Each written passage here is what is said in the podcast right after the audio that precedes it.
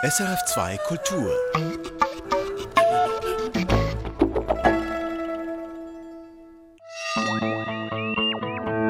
Wissenschaftsmagazin. Aufpassen auf die Vogelgrippe. Für den Menschen ist sie bis jetzt noch keine Bedrohung. Doch Fachleute sagen Vorsicht. Aufpassen auf die Böden. Fast 40 Prozent der Landfläche geraten in einen immer schlechteren Zustand. Das zeigt ein neuer Bericht der UNO. Und unsere Gene ein offenes Buch. Dachte man zumindest mal. Doch selbst nach der vollständigen Entschlüsselung des menschlichen Genoms vor kurzem bleiben noch sehr viele Fragen offen. Das und mehr erwartet Sie im heutigen SRF Wissenschaftsmagazin. Durch die Sendung begleitet Sie Daniel Theiss. Es ist gut verständlich, wenn jemand, ich sag's jetzt mal direkt, von Viren die Schnauze voll hat und nichts mehr davon hören mag. Trotzdem reden wir heute erneut über die winzigen Quälgeister. Nicht über SARS-CoV-2 allerdings, sondern über H5N1, ein Grippevirus, das Vögel befällt. Etwas im Schatten der Delta- und Omikron-Nachrichten fegte H5N1 im Herbst und Winter durch die Geflügelbetriebe mancher europäischer Länder. Um die Ausbreitung der Vogelgrippe zu bremsen, wurden Millionen von Hühnern und anderes Geflügel getötet. Und es besteht die Gefahr, dass H5N1 sich so weiterentwickelt, dass es leichter auf Menschen überspringen könnte. Darum sei große Wachsamkeit nötig, warnen jetzt Forscher im Fachblatt Science. Thomas Häusler berichtet. Die Schweiz war vom jüngsten Ausbruch der Vogelgrippe H5N1 kaum betroffen. Doch für andere Länder in Europa sah das anders aus, sagt Gertraud Schüppach, Leiterin des Instituts für öffentliche Gesundheit bei Tieren der Universität Bern. In Europa war das katastrophal. Es sind mehr als 17 Millionen Tiere getötet worden, allein diesen Winter. Das heißt, für die betroffenen Geflügelzüchter ist es katastrophal, aber zum Teil auch wirklich für die Geflügelindustrie von ganzen Ländern. Besonders betroffen war Frankreich. Sobald das H5N1-Virus in einem Betrieb auftaucht, werden vorsorglich massenhaft Hühner getötet, je nach Lage auch in benachbarten Farmen. Wir reden im Ausland von Betrieben mit 10.000 oder sogar 100.000 Hühnern. Und da können Sie sich vorstellen, die haben alle noch nie Kontakt gehabt mit dem Virus. Das heißt, dort kann sich wirklich so ein Ausbruch sehr schnell auf sehr, sehr viele Tiere ausbreiten. Es gibt zwar eine Impfung, doch wie bei der Corona-Impfung beim Menschen werden so zwar schwere Erkrankungen verhindert, aber anstecken können sich die Tiere trotzdem. Und so kann sich das Virus in durchimpften Betrieben unbemerkt verbreiten. Das Fleisch infizierter Tiere kann man nicht verkaufen, darum wird in Europa nicht geimpft, sondern man versucht durch Überwachung und durch Massentötungen das Geflügel des Kontinents Vogelgrippe freizuhalten, sagt Gertraud Schüppach. Zero H5N1 quasi. Aber das wird aber jetzt sicher wieder zu Diskussionen führen, weil wenn man sich das anschaut, 17 Millionen Tiere, die getötet werden müssen, dann ist das allein ein ethisches Problem, ein Tierschutzproblem, dass man sich fragen muss, ja, wäre nicht eine Impfung schon auch eine Alternative? Allerdings eine, die schon lange zu führen wäre, denn die Vogelgrippe ist eine immerwährende Bedrohung für Nutz- und Wildvögel. Es gibt eine breite Palette an Vogelgrippeviren, die sich ständig verändern und untereinander neu kombinieren. Der Name H5N1 deutet es an. H und N stehen für zwei wichtige Eiweiße der Grippeviren und die Zahl für den jeweiligen Typ. Es gibt H1 bis H15 und N1 bis N9 und diese treten in vielen Kombinationen auf. Neben H5N1 zum Beispiel H5N8, H7N7 und so weiter. Verschiedene Virenvarianten treten abwechselnd und manchmal gleichzeitig in Wildvögeln auf. Oft sind sie harmlos, sagt Gertraud Schüppach von der Universität Bern. Viel geht man ja davon aus, dass diese avian Influenza-Viren für die Wildvögel gar nicht so hoch pathogen sind. Das heißt, die können noch weite Strecken fliegen und infiziert sein und den Virus verschleppen. Aber vor allem in den Wintermonaten, wenn das Futter knapp ist, wenn die Witterungsbedingungen schlecht sind und die Vogelpopulationen geschwächt sind, dann sehen wir Massensterben durch aviäre Influenza-Viren. Bei seltenen Vögeln kann das für einen Bestand gefährlich werden. Im letzten Dezember etwa starben in Israel 10.000 Kraniche an H5N1. Virenvarianten, die großmehrheitlich harmlos sind, können aber auch zu Killern mutieren. Eine erste Version von H5N1 machte 1996 so auf sich aufmerksam, als die tödlichen Viren in chinesischen Gänsefarmen auftauchten. In der Folge suchte das Virus zahlreiche Länder heim und sprang sogar in seltenen Fällen auf Menschen über. Dafür braucht es engen Kontakt, wie er zum Beispiel auf Lebendgeflügelmärkten in Asien zustande kommt. Wenn jemand angesteckt wurde, war H5N1 auch für Menschen tödlich. Über die Hälfte der mehr als 800 Infizierten starben. Diese Infektionen geschahen allerdings über einen Zeitraum von etwa 20 Jahren. 2006 kam es zu einem H5N1-Ausbruch unter Wildvögeln in der Schweiz. Seither wird hierzulande die Virensituation in den Wildvögeln verstärkt beobachtet. Gertraud Schüppers Institut war in den Aufbau dieser Überwachung involviert. Der Hauptpfeiler von der Überwachung in der Schweiz ist, dass tote Wildvögel, die gefunden werden, dass die untersucht werden. Man hat noch diverse andere Dinge ausprobiert, das war aber alles nicht so effizient. Also zum Beispiel bei der Jagd gejagte Tiere zu untersuchen oder Tiere sogar lebendig zu fangen in Reusen. Das waren alles Methoden, die weniger gut funktioniert haben und sehr aufwendig war. Die Überwachung dient dazu, Geflügelbetriebe vor neuen Einschleppungen von H5N1 zu warnen. Gleichzeitig will man über die Wege des Virus informiert sein, da Experten fürchten und in der aktuellen Ausgabe der Fachzeitschrift Science warnen, H5N1 könnte sich besser an den Menschen anpassen und eine verheerende Pandemie auslösen. Dies ist bisher nicht passiert und H5N1 wurde vor einigen Jahren von anderen Vogelgrippe-Varianten verdrängt bis es letztes Jahr eben mit Wucht erneut in europäischen Geflügelstellen auftauchte. Diese neue H5N1-Variante scheint für Menschen ungefährlicher zu sein als die ursprüngliche. Bislang sind lediglich zwei Fälle von angesteckten Menschen bekannt und beide verliefen mild. Gertraud Schulbach sagt aber, man wisse noch zu wenig über die neue Variante, um sichere Aussagen machen zu können. Was ziemlich sicher sei, in der nächsten kalten Jahreszeit werde H5N1 nach Europa zurückkehren. Um die Gefahr für Geflügel und Mensch zu minimieren, müsse man das Virus weiter überwachen. Wegen der Corona-Pandemie und der Geschichte von H5N1 sei das Bewusstsein dafür hoch. Noch. Wie lange das anhält, ist für mich die Frage, weil es gibt immer so einen schönen Zyklus, wenn gerade frisch eine Bedrohung war, dann wird alles hochgefahren und ist man bereit. Und nach fünf bis zehn Jahren fängt man an, sich zu fragen, es war ja nie was, wir geben so viel Geld aus für nichts und brauchen wir das wirklich? Umso wichtiger, dass wir nicht vergessen, was Viren, sei es H5N1, Corona oder ganz andere, alles anrichten können. Das war ein Beitrag von Thomas Häusler. Und das war auch sein letzter Beitrag fürs SRF Wissenschaftsmagazin. Denn Thomas Häusler verlässt uns, weil er sich beruflich nochmals neu orientieren möchte. 15 Jahre war er hier bei uns, wir lassen ihn überhaupt nicht gerne ziehen und wir werden ihn schmerzlich vermissen. Danke, Thomas, für deinen großen Einsatz in all den Jahren. Ein großer Einsatz auch für Sie, für unser Publikum. Wenn du gehst, Thomas, wird sich das Klima im Studio leider, leider verändern. Alles Gute dir. Hey Thomas, ich wünsche dir alles, alles Gute für den nächsten Schritt, den nächsten Abschnitt. Alles Gute. Hey, alles Gute. Was machen wir denn jetzt ohne die Elefantengedächtnis? Und auch menschlich werden wir die vermissen. Ich glaube ja nicht, dass du es woanders nochmal so ein cooles Team findest wie uns, aber natürlich viel Glück beim Suchen.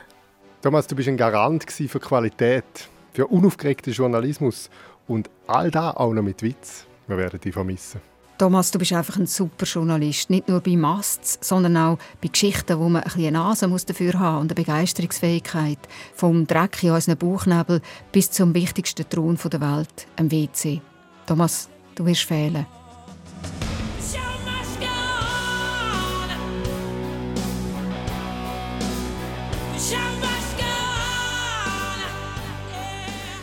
Ja, die Show muss weitergehen, singt Freddie Mercury. Und ja, das tut sie auch hier bei uns im SRF Wissenschaftsmagazin. Dazu ist jetzt Katharina Boxler bei mir im Studio mit den Meldungen der Woche. Ja, in meiner ersten Studie, die ich vorstellen möchte, geht es darum, wie alle Menschen genug zu essen haben, wenn die Weltbevölkerung weiter wächst. Ja, und wie kann das gelingen? Indem wir in den reichen Ländern weniger Fleisch essen, und zwar mindestens 75 Prozent. Na gut, das haben wir jetzt aber auch schon viele Male gehört. Ja, spannend an dieser Arbeit ist aber, was die finnischen Forscher abgesehen vom Verzicht vorschlagen. Sie rechnen nämlich vor, welche Alternativen zu Fleisch es gibt und dass wir nicht vegan werden müssen, um etwas zu bewirken. Das riecht ein wenig nach künstlich erzeugten Lebensmitteln. Ja, da liegst du vollkommen richtig. Fleisch und Milch aus dem Labor oder Lebensmittel auf der Basis von Algen oder Insekten, die könnten unseren Hunger stillen und auch unseren Proteinbedarf decken. Gleichzeitig wären die dramatischen Folgen konventioneller Nutztierhaltung mit ihrer schlechten Ökobilanz zu einem guten Teil vom Tisch. Eine Ernährungsumstellung in diesem Sinn könnte Land- und Wasserverbrauch und die Klimagasemissionen um 80 Prozent reduzieren, schreiben die Wissenschaftlerinnen in der aktuellen Ausgabe des Fachblatts Nature Food. Also nicht Verzicht, sondern Ersatz wäre da die Idee dahinter, oder? Die Autorinnen haben sich drei Szenarien angeschaut. Erstens reduzierter Fleischkonsum, dann vegane Ernährung und drittens eben eine Ernährung mit neuartigen Lebensmitteln. Alle drei Varianten entlasteten Land, Wasser und Klima wirklich stark. Aber die dritte sei nicht nur gut für den Planeten, sondern auch aus ernährungsphysiologischer Sicht von Vorteil. Lebensmittel auf der Basis von Pilzproteinen, Algen, Insektenmehl oder Milch aus Zellkulturen enthielten eben ein breiteres Spektrum an wichtigen Nährstoffen wie Calcium, Vitamin B12 oder Omega-3-Fettsäuren im Gegensatz eben zu proteinreicher Pflanzennahrung wie Hülsenfrüchten, Pflanzenmilch oder Tofu. Hm, also der Mehlwurmburger, der kommt, meinst du? Bin ich nicht so sicher. Dafür braucht es ja auch eine Umstellung im Kopf. Und zudem sagen Forscher, die an der Studie nicht beteiligt sind, dass bei vielen dieser neuartigen Lebensmittel nicht bekannt sei, wie viel Energie deren Herstellung braucht. Da braucht es also noch weitere Forschung, damit man wirklich sauber rechnen könne. Ja, das ist ein wichtiger Punkt natürlich. Was hast du noch dabei, Katharina? Eine Studie im Fachmagazin Nature zur Frage, wie sich virtuelle Konferenzen von Face-to-Face-Sitzungen unterscheiden. Viele von uns haben in den vergangenen zwei Jahren ja häufig an Videokonferenzen teilgenommen und wissen, dass zum Beispiel eingefrorene Bildschirme oder das üppige Büchergestell im Homeoffice der Kollegin stressen oder ablenken können. Ja, genau, du sagst es. Ein Team an der New Yorker Columbia Universität wollte nun wissen, wie sich solche Videocalls auf die Kreativität der Teilnehmenden auswirken. Die 600 Versuchspersonen, die mussten zu zweit zum Beispiel über außergewöhnliche Einsatzmöglichkeiten von Frisbees nachdenken oder über konkrete Fragestellungen in ihren Betrieben. In den Experimenten zeigte sich dann, sehen sich Menschen nur am Bildschirm, produzieren sie tatsächlich insgesamt weniger Ideen und vor allem weniger kreative Ideen. Weiß man, was die Gründe dafür sind? Interessanterweise scheint eine Ursache für Kreativität ausgerechnet verminderte Konzentration zu sein. Okay. Sitzen sich Menschen gegenüber, dann wandert ihr Blick zum Beispiel häufig durch den Raum. Das können wir ja selber auch beobachten. Der Geist scheint dann irgendwie offener zu sein, als wenn wir uns am Bildschirm anstieren. In Videocalls ist der Blick ja in der Tendenz eher starr auf den Bildschirm gerichtet. Und Geistesblitze entstehen aber oft gerade dann, wenn wir den Blick und den Geist schweifen lassen. Und das alles spricht jetzt gegen Videokonferenzen oder wie siehst du das? Ja, nicht unbedingt in jedem Fall. Große Meetings vor Ort zum Beispiel, die sind viel teurer als Videokonferenzen und Unternehmen müssen da eine Art Kosten-Nutzen-Rechnung machen, was sich eher lohnt. Übrigens, interessant ist, dass die erwähnte Studie schon vor der Pandemie gestartet hat und Anlass waren damals Manager, die den Columbia-Forschern erzählten, sie hätten Probleme mit Mitarbeitern im Homeoffice, wenn sie mit ihnen was Neues austüfteln wollten. Ah, interessant. Ja, und jetzt hast du noch ein Bild, also einen, einen Ausdruck mitgebracht von eine Art Ringen oder Teile von Ringen. Was ist das? Das sind Schmuckreifen und Ringfragmente Anhänger aus der Steinzeit, etwa 6000 Jahre alt, aus Holz, Gold oder Silber. Gefunden wurden die in Nordosteuropa und jetzt wurden sie von finnischen Wissenschaftlerinnen im Journal für archäologische Methoden und Theorie neu interpretiert. Und diese Neuinterpretation, wo hat die hingeführt? Ja, bisher galt die Meinung, diese Ringe und Halbkreise seien normale Schmuckstücke. Die Forscherinnen denken aber, dass es sich hier um Freundschaftsringe handelt, also dass die Menschen der sogenannten Keramikkultur damals die Ringe auseinanderbrachen und je ein Stück behielten, um sich der gegenseitigen Zusammengehörigkeit zu versichern. Ja, nun, also auseinandergebrochen, die Dinger sind 6000 Jahre alt, also logisch sind die auseinandergebrochen. Das könnte sein, dass die einfach durch den Zahn der Zeit quasi auseinandergebrochen sind. Aber bei genauerer Betrachtung zeigt es sich jetzt, dass einige Bruchkanten deutliche Spuren von Werkzeugen zeigen und wohl eben absichtlich zerbrochen wurden.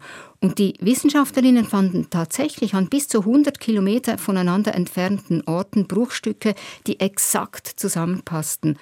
Also ein weiteres Indiz dafür, dass die Stücke ein Symbol der Verbindung über die örtliche Trennung hinweg symbolisiert haben könnten.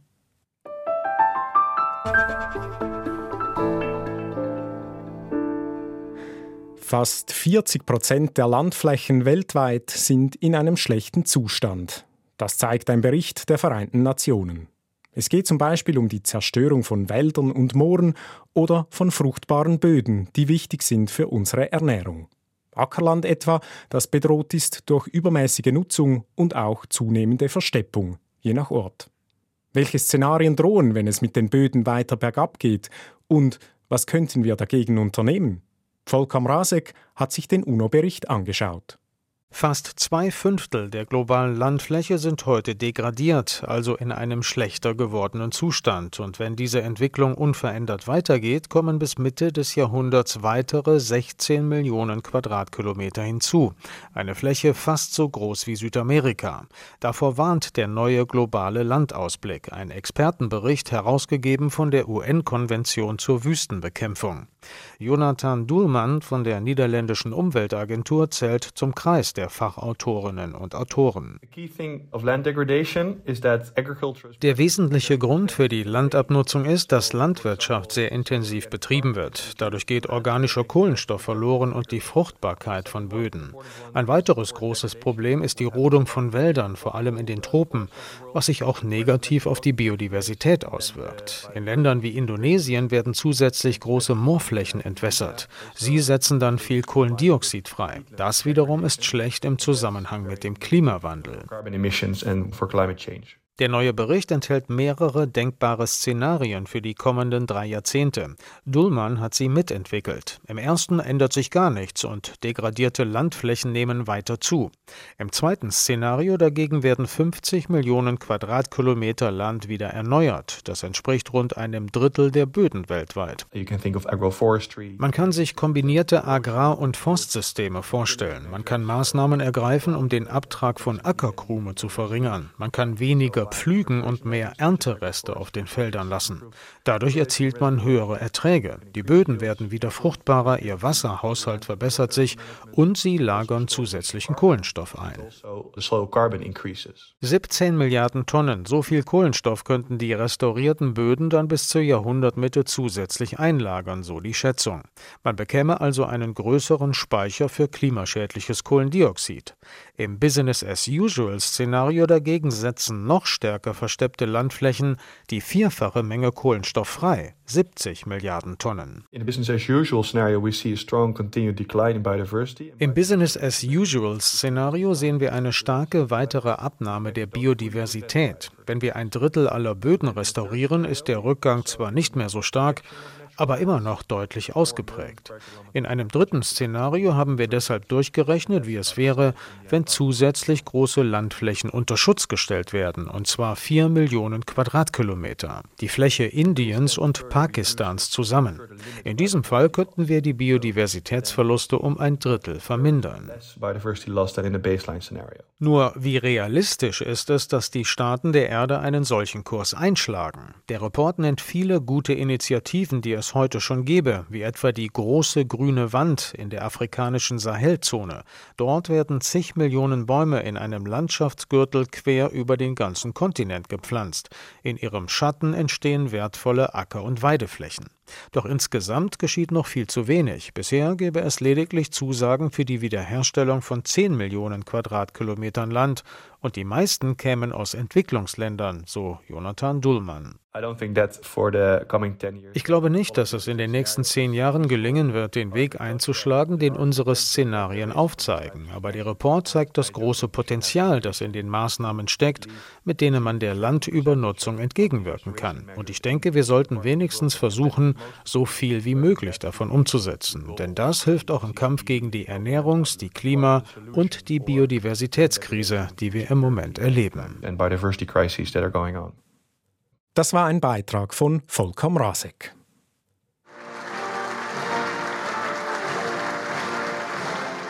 Mit so viel Pomp werden wissenschaftliche Resultate eher selten präsentiert, wie hier von Bill Clinton.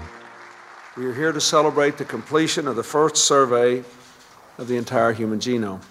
Im Juni 2000 trat der damalige US-Präsident Bill Clinton vor die Medien und verkündete, das menschliche Erbgut, unser Genom, sei erstmals entschlüsselt worden.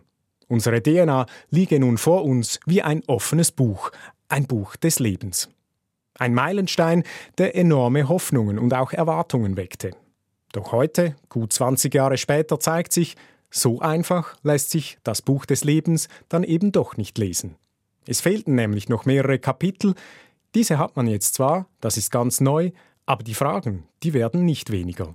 Hören Sie den Beitrag von Katrin Kapretz. Hunderte von Wissenschaftlern und Wissenschaftlerinnen hatten während der 1990er Jahre daran gearbeitet, das menschliche Genom zu entschlüsseln. Einer von ihnen war der Bioinformatiker Eugene Myers, seit kurzem emeritierter Professor am Max-Planck-Institut für molekulare Zellbiologie und Genetik. In 2000, when the human genome was first sequenced, You know, the goal was to basically sequence that portion of the genome that we could technologically sequence. Man habe damals vom menschlichen Erbgut nur jene Teile analysiert, die man mit der damaligen Technik überhaupt erst analysieren konnte.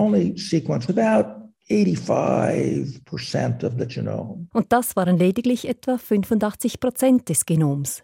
The good news medically is that almost everything that makes you a human being is encoded in that 85% that we sequence. Die gute Nachricht, diese 85 Prozent decken fast alles ab, was uns zum Menschen macht, nämlich die Gene, die Bauanleitungen für unseren Körper und wie er funktioniert. Aber auch die verbleibenden 15 Prozent wollten Genetiker natürlich analysieren können und herausfinden, was diese für eine Rolle spielen. Eine dieser Wissenschaftlerinnen ist Karen Meager, Genetikerin und Assistenzprofessorin an der Universität Kalifornien. Sie wollte wissen, was ist in diesen seltsamen Abschnitten des Erbguts los? Übersetzt in die Sprache der Genetik muss man sich diese bis dahin unentschlüsselten Abschnitte vorstellen, als würde über ganze Kapitel im Buch des Lebens hinweg immer wieder dasselbe Wort wiederholt. Zum Beispiel Hund, Hund, Hund, Hund, Hund, Hund, bis vor wenigen Jahren konnten genetische Analysegeräte diese Wiederholungen einfach nicht vernünftig lesen. Erst 2018 kamen die ersten Geräte auf den Markt, die damit besser zurechtkommen. Mit Hilfe dieser Geräte gelang es Karen Meager, zusammen mit fast 100 weiteren Forschenden, diese Abschnitte voller Wiederholungen genau auszulesen. Ein weiterer Meilenstein in der Genforschung, der vor wenigen Wochen in der Fachzeitschrift Science publiziert wurde. Was das Team um Karen Meager feststellte, in diesen langen Abschnitten voller Wiederholungen stecken einige Überraschungen drin. Wenn Sie diese Abschnitte im Erbgut einer Person aus einem afrikanischen Land verglichen mit dem Erbgut eines Menschen aus Südamerika, so Miga, stellten sie unerhört große Unterschiede fest. When we compared one centromeric region against another individual, where we expected those centromeric sequences to be near identical, um, we saw a shocking amount of variation. Diese großen individuellen Unterschiede in den neu entschlüsselten Teilen des Erbguts sind deshalb so überraschend, weil sich das Genom in den bis anhin bekannten Erbgutabschnitten zwischen verschiedenen Menschen sehr wenig unterscheidet, um weniger als ein Prozent. Was das genau bedeutet? Hans Lerach, emeritierter Professor für Genetik und in den 1990er Jahren Sprecher für den deutschen Teil des Human Genome Projects. Das Humangenom-Projekt ist nicht abgeschlossen. Nicht abgeschlossen? Da wir die Variabilität nicht kennen. Also den Grad, in dem sich Menschen untereinander in ihrem Erbgut unterscheiden. Denn im Moment sind erst wenige vollständige menschliche Genome entschlüsselt.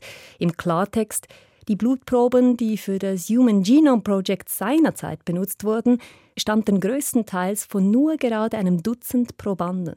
Das bedeutet, Eigenheiten im menschlichen Erbgut, die sich zum Beispiel nur innerhalb bestimmter Bevölkerungsgruppen entwickelt haben, wurden bis jetzt gar nicht berücksichtigt. Diesen Schwachpunkt wollen nun verschiedene Projekte beheben. Dazu gehört das Human Pangenome Project, das die Erbsubstanz von mehreren hundert Menschen aus verschiedenen Weltregionen mit den neuen Analysetechniken ganz genau untersuchen will. Ziel des Projekts ist es beispielsweise, mehr darüber herauszufinden, wie sich spezifische Krankheiten bei bestimmten Bevölkerungsgruppen entwickeln konnten und wie man diese Erkrankungen gezielter behandeln könnte. Es sei eben doch nicht ganz so einfach mit dem menschlichen Erbgut, wie man noch im Jahr 2000 gedacht habe, sagt Hans Lerach rückblickend. Das war nicht einfach ein Bauplan, den ein geschulter Ingenieur nur lesen musste, sondern das ist natürlich für viele Sachen ist das Ganze extrem kompliziert. So weiß man bereits, dass manche der neu lesbaren Abschnitte des menschlichen Erbguts eine wichtige Rolle spielen bei der Zellteilung, die zu Krebs oder Fehlentwicklungen führen kann, wenn dabei Fehler auftreten.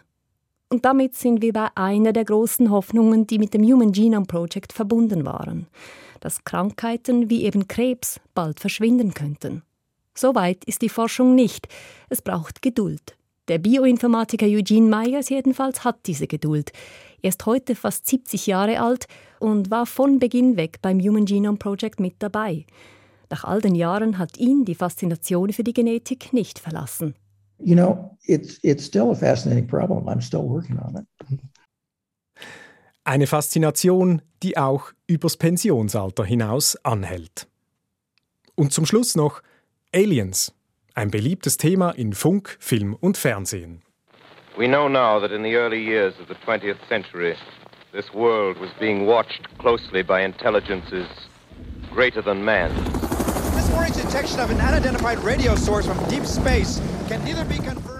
Die Frage nach den Aliens, dem außerirdischen Leben, beschäftigt uns in den nächsten Folgen unseres Wissenschaftspodcasts Kopf voran. Dabei möchten wir auch von Ihnen wissen, ja, gibt es außerirdisches Leben und wie sieht es wohl aus? wie ET im Kino oder ganz anders? Melden Sie sich bei uns mit einer Sprachnachricht auf 079 878 6505 oder auch per Mail auf kopfvoran.srf.ch. Und damit sind wir am Ende des heutigen Wissenschaftsmagazins mit dem Stand zum Vogelgrippevirus, dem Bericht über die Böden von der UNO und neuen Erkenntnissen zur menschlichen DNA. Produzentin dieser Ausgabe ist Katharina Boxler. Mein Name Daniel Theiss. Erfahren Sie mehr über unsere Sendungen auf unserer Homepage srf.ch-kultur.